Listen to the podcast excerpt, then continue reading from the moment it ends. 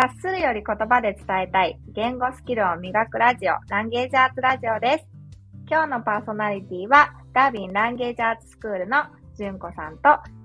生徒である料理の仕事をしている岩佐敦子です。どうぞよろしくお願いします。お願いします。前回から始まりましたランゲージアーツラジオですが、今日は、と、ちょっとしっかり話をしたいことがあるんですよね。ええ、そうですね。まず、はい、はい。えっと、意見を言うことは人を傷つけることになるのかっていう、このお題で話していきたいと思います。はい。純子さんはどんな風に考えてらっしゃいますか？そうですね。あのー、ちょっとこれはあのーまあ、もしかしたらすごく厳しい話になるかもしれないんですけど、はい、えっとちょっと最近ねあのよく聞くことがやっぱりその、はい、意見を言われると傷つくとか意見を言うと人を傷つけてしまうっていうそういう考え方があのものすごく多くなってるんじゃないかなと思うんですがあのそれはなんでそう思うのかなって私は疑問に思うんですけど、マツコさんはどう思います？私は、うん、ランゲージアーツっていう言葉とか、この学びに出会う前は、うん、あのー、もうずっと女子校で育ってきましたし、えー、やっぱり似た者同士が友達で集まってるので、うんうん、割と価値観が似てるとかっていうのが前提にあって、うんうんうん、あんまりこう、あなたと私は違うよねっていうようなことを楽しむ会話したことなかったんですね。うんうんうんうん、例えば映画見に行っても、本を読んでも、例えばドラマを見ても、うん、よかったよって言ったらもう暗黙でまるっとよかったんだみたいな感じで、具体的にどこがどうよかったとか、うん、なんかどの部分にグッときたとかっていうことを、うんうん、まあ深く話せる友人ももちろんいるんですけど、割と深く話さないまんまコミュニケーションをとってるっていうことが多かったので、例えば私は全く意見が違うって言われた時に、うん、どうしてそれの意見が違うのってこう深掘りするんじゃなくて、うん、なんかすごい最近ああいうこと言い始めたね、みたいな感じでこうざわざわっとするみたいな中にいてたので、うん、傷つくっていうのもありましたし、違うことを言うっていうのがやっぱりちょっと勇気がいることだったように思います。うんそうか。そうですね。あと、意見として言われてることなのに、うん、なんかね、自分を否定されてるように感じる、感じてたっていうのは確かにあるんですよ。今はもうないんですけど、全く。意見を言われたらありがとうって思うし、違う、うん、私は違うわって言われたら、え、どう違うの？ちょっと聞かせて聞かせてって今は思うんですけど、うん、最初の方は、違うとか、あの、私は思わないとか、うん、そうじゃないんじゃないみたいな質問された時にもドキッとして、何言われるっていうような気持ちになってたようなに思います。ああ、なるほどですね。はい。それはなんでなんだろうって考えた時、今ね、あの、聞きながら考えてたんですけど、はい。それは違うって言われた時に、あの、やっぱりどっかにこう正解があると思ってて、その答えが違うよって言われるのと同じ感覚なのかな？あ、そうかもしれないですね。うん、自分の見つけてきた正解と、うん。うん、人の見つけてきた正解とか形っていうのは違って当然なのに、えーえー、なんかやっぱり似てるとか一緒なのだっていうような感覚があるかもしれないですね。そうですね。うんだから恐る恐る聞く、聞いたりするんですよ。うん、どんな気分だったのかちょっと聞いてみたいんだけどね、聞かせてって言えばいいのに、すごい回りくどく聞いたりするのがすごく多かったと思います。うんうんうんうん。そうですよね。だから、はい、あの今言われたみたいにこう先に何かを断らないと話せないとかね、もしかしたら傷つけるかもしれないから、はい、なんか細心の注意を払ってまあ話さないといけないっていうふうにどんどん変わってきてるような気がするんですよね。気軽に話せないっていうか、ね、気軽にまあ意見言えないし。思っててもそこに蓋を閉めちゃうとかそういうことって結構多いと思うんですよね。うん。そうですね。それで、あの、違うって言われた時に、うん、しっかり聞くっていうスキルがないから、うん、まずその聞くって言ったら黙って聞くとか、うん、あの、質問をするっていう、質問を考えながら聞くっていうことも教えられてないし、うんうん、自分自身も持ってない技術だったので、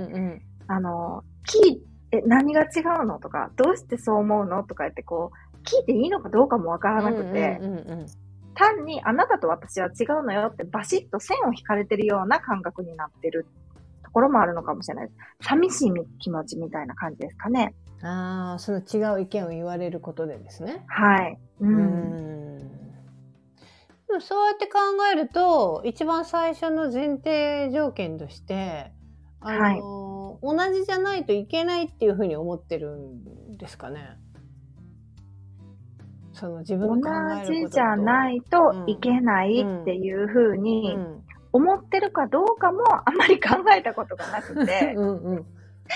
なんかやっぱりこう似た者同士がお友達になったり、また、うん、例えば、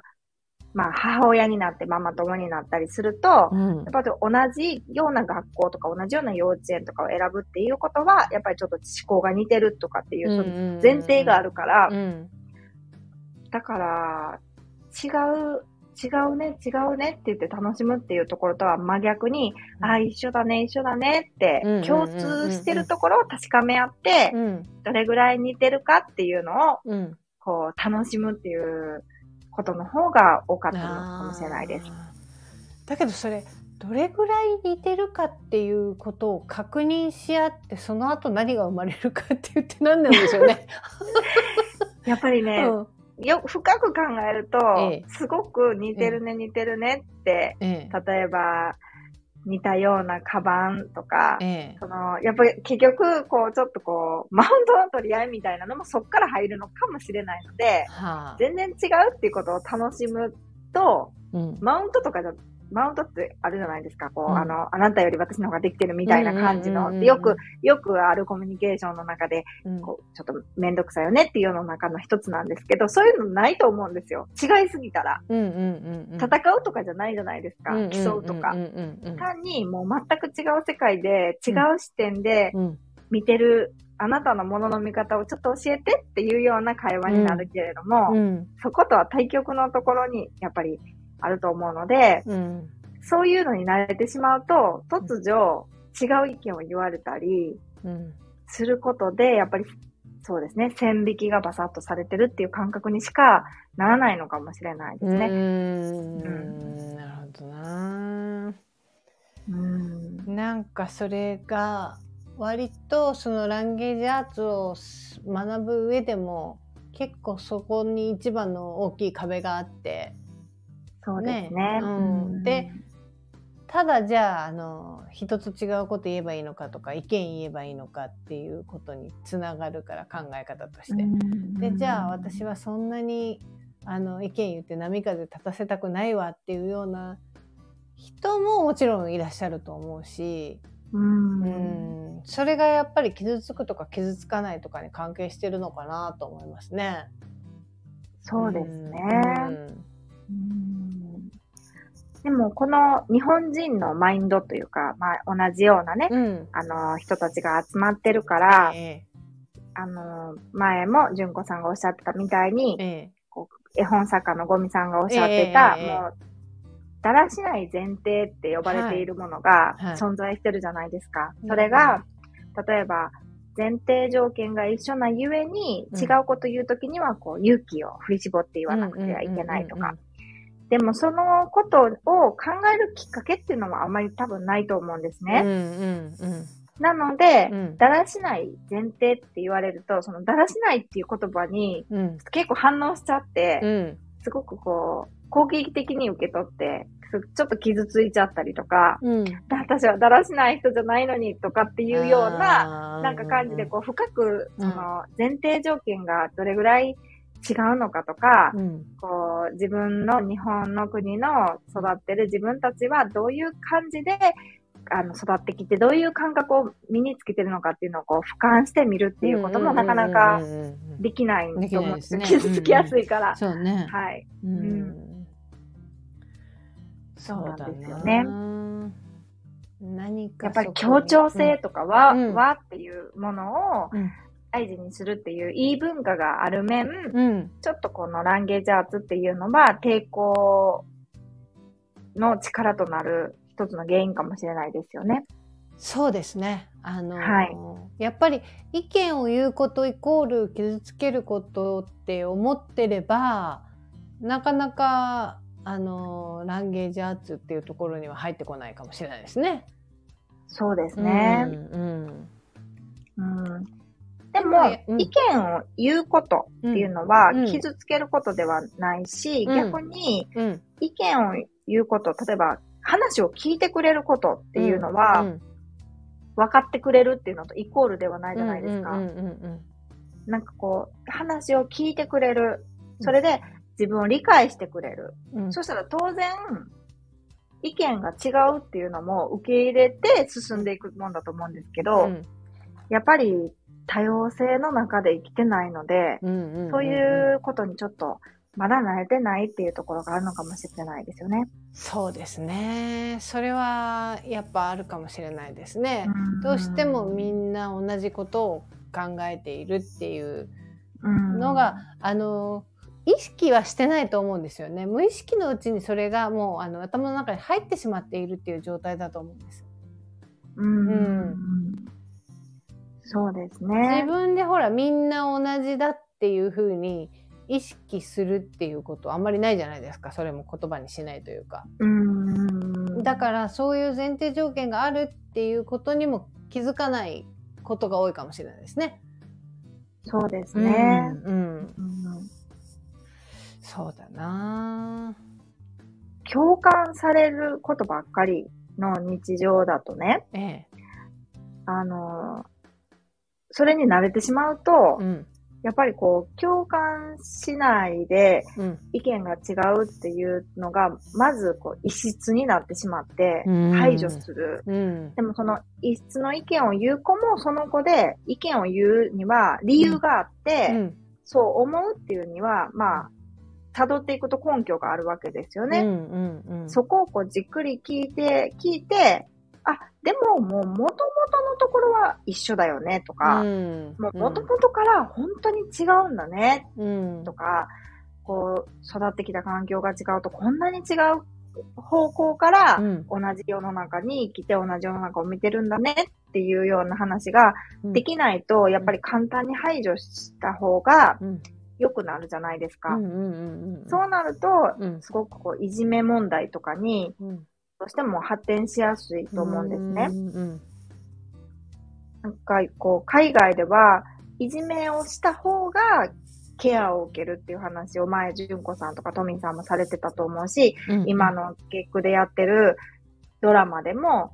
同じこと言ってたんですけど、えいじめた方が、うん、あの、病んでるからケアをして、うんうん、する必要があるんだと。で、いじめられた方が逃げるっていう文化じゃないって言うけど、やっぱ日本ではそれはなかなか成立しないのは、うん、全員がやっぱりちょっと排除するっていう、うん、こうアプリみたいなのがどうしても入ってしまって発動しちゃうんですよね。なんかそのことを認識するだけでもちょっとは変わるのかなと思ったりもしますけど。そうね。どうでしょう。うん、なかなかその、最初の条件を、えー、みんな違うっていうところから始められないっていう、これは結構大きいと思うんですよね。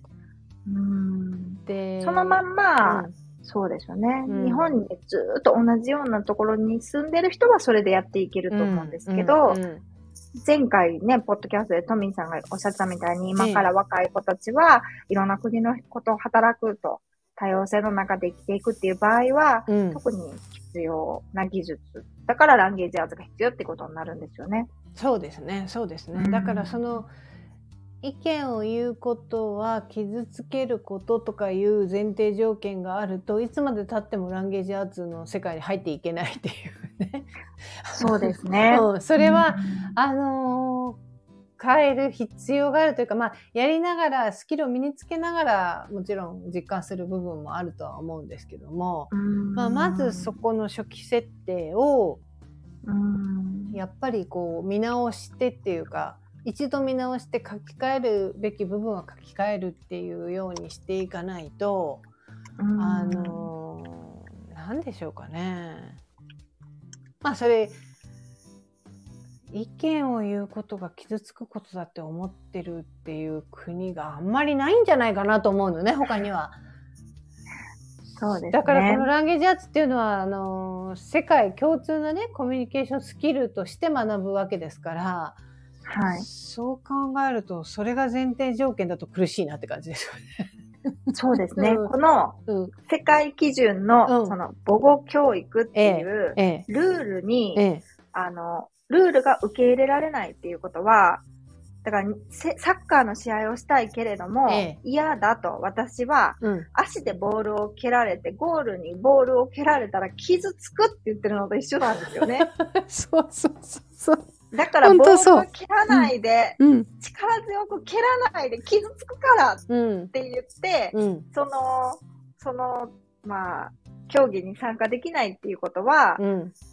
もう、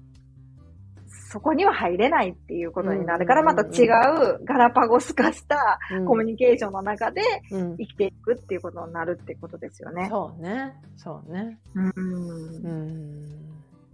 そうですね。えー、それでまた、こう、真面目な国民性もあるから、うん、例えば、海外のことばっかりよ、いいって言って、日本のことを、あかんっていうのはあかんみたいな感じで、結構こう、あの、そっからどうしてダメなのかとか、どういうことでそういうふうに考えるのかっていうことをこう考えるっていうこともせずに、うん。うん、こうだからこういうものっていうふうにあの考えてしまうと、うん、もうより一層そのランゲージアーツのスキルを学ぼうとか、ランゲージアーツに入っていこうとか、自分も言語技術を身につけて、他の人とコミュニケーションを取っていこうっていうことができなくなってしまうってことですよね。なくなってしまいますね。はい。それでそのか、えっと、傷つけ、意見を言うことは傷つけることだって、その意見を言うイコール人を傷つけるみたいな方程式ができてると、あの、はい、そこの前提条件を疑わないといつまでも、あのスキルの上乗りをしてもあのなんていうとそれは活用できないというかワークしない機能しないっていうことにつながるのでやっぱりそこから変えるというかそこに気づくそして意見を言うことが人を傷つけることだっていうそこに疑問を持つっていうことはとっても大事ですよね。んって意見を言うことって人を傷つけることなのかしらっていうその疑問が湧くことが大事ですよね。そうですね、うん、まずそこに問いを立てるっていうのはすごく大事。あの普段から当たり前に考えているようなことも一度疑ってみてそれであの初期設定を書き換えるっていうのは大事なことじゃないですかね。そうですね。うん、今私たちが生きてる時代が、うん、まあ昔のまんまじゃないから、うん、少し変わってきてることもあるから、まあ今まで当たり前と思ってたことを、そのまま当たり前と思って聞いて生きていくっていうのが、まあ正しい大人になるっていう、こうステップだったと思うんですけど、ちょっと一回考えてみて、それで、あの、自分の中でこう、腑に落ちるところまで考えると、うん、そうするとやっと分かってくるっていうことがありますよね。うんうんうんうん。そうね、うん、そうね。まあ。でもまあ、うん、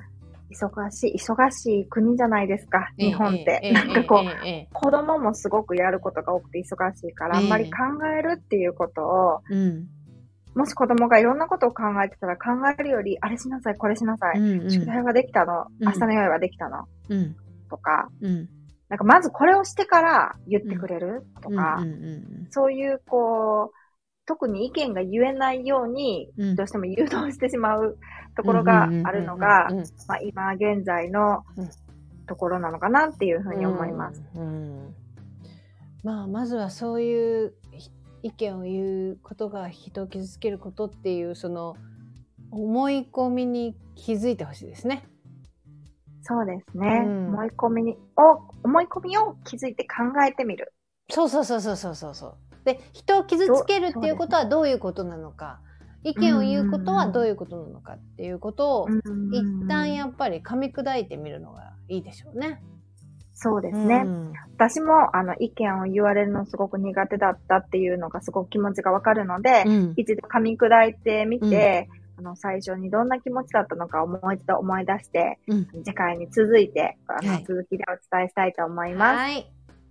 はい。今回は、あの、意見を言うことは人を傷つけることなのかっていう、ランゲージアーツをを知ったり、あの、スキルを磨こうとかいう前の段階の話で、うん、そこを考えないと、だから、あの、ランゲージアーツをしたら意見言い合って、なんか傷つき合って嫌みたいな感じでブロックがかかってしまうっていう問題について話したので、次回もその続きをまた話せたらと思います。はい。